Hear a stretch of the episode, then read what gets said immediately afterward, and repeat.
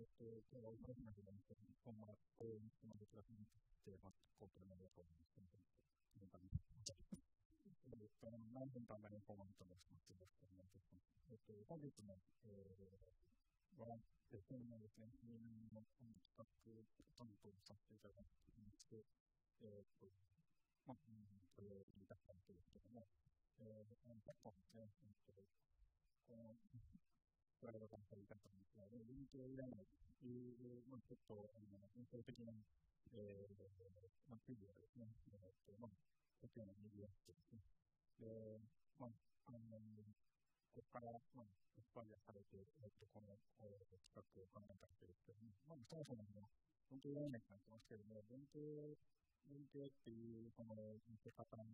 が正しいのかどうか、文系がいらないのではなくて、もうちょっと違う見方があるんじゃないかというようなところから、あの、議論を今日はしていきたいなというふうに考えています。で、えっと、そもそも、あの、そういうふうに言うんですけど、そもそも、この、こういう話になった、まあ、経緯といいますか、まあ、流れをざっと、あの、まあ、私なりに、えー、ちょっと、あの、なんでしょうね、構成した形で、えっと、見させて、見させていただきたいと思います。まあ、そもそもですね、こう、まあ、いろんな、この、経済活動が、あの、期間的なになって、まあ、日本で生産の、あの、アクティビティに、あの、するようになっている現状でですね、どうしたらいいのかなということで、あの、まあ、そもそもの問題だったりだとか、まあ、そもそも国を儲かりたい。まあ、この問題じゃなくて、私、私たち自身ですね、その、やっぱり生活がですね、豊かになりたいな、というのが、まあ、モチベーションだと思っています。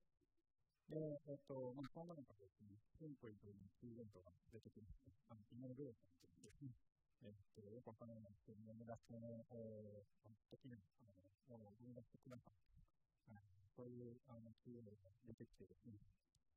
で、それに伴って、あの、出口主義というのが、まあ、あの、出口したんです。で、いろんな形で、えっと、出口を、出口あ、出口から見た研究でもですね、出口をそれだけでなくて、見据えた研究を、あの、しっかり考えてやってくださいというような形で進んできた。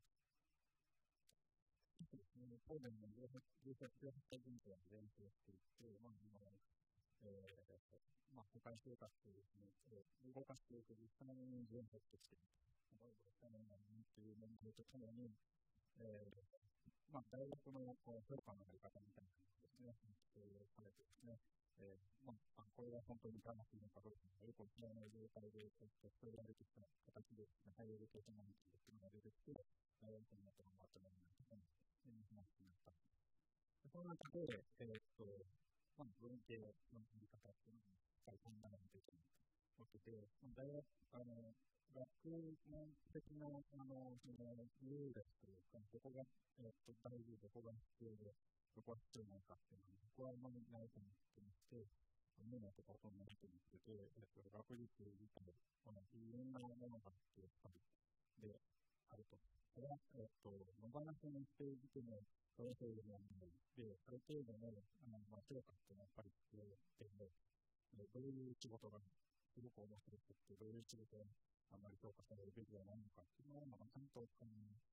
ですね、評価されるべきですね。まあ、これは自分えー、に限らず、自分の中に限らず、理系や工学系においても、まあ、そういうことなんです。それをですね、まあ、今回、えっと、お願いしております、えー、先生方ですね、いろんな事例をお話しいただいて、えー、そういった感じの発展する、その次のパネル一般さんとして、えっと、議論させていただきたいなというふうに思っています。まあ、初めは、あの、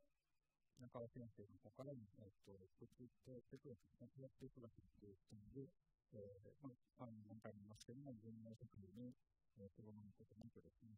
理系であっても、ね、あの、評価っていうのは、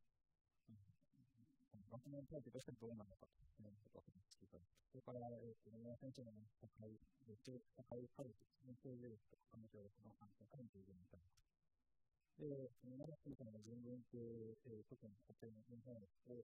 ご本にされていて、えー、そういった観点から、まあ、ご議論いただいて、で、最後、中村先生ということか、中村先生は、えっと、なんですかね、えっと、この評価、えっと、研究不正とかにえー、ことに対していろいろあのご発言されている方なので、えー、そういった形からですね、今のその評価の多様性みたいなことを感じてお話しいただく。で、まあ、日本の事例はいろいろ、あの、この3人、4名の先生方にお話しいただくので、えー、そういうことの、えーまあ、事例に関して佐藤先生にご紹介いただく流れになっております。えっと、パネルまでですね、えっとまあ、ちょっと長い時間、休憩までの時間長いですけども、あぜひですね、パネルの意見、たくさんいただければなというふうに思っていますので、今日はよろしくお願いいたします。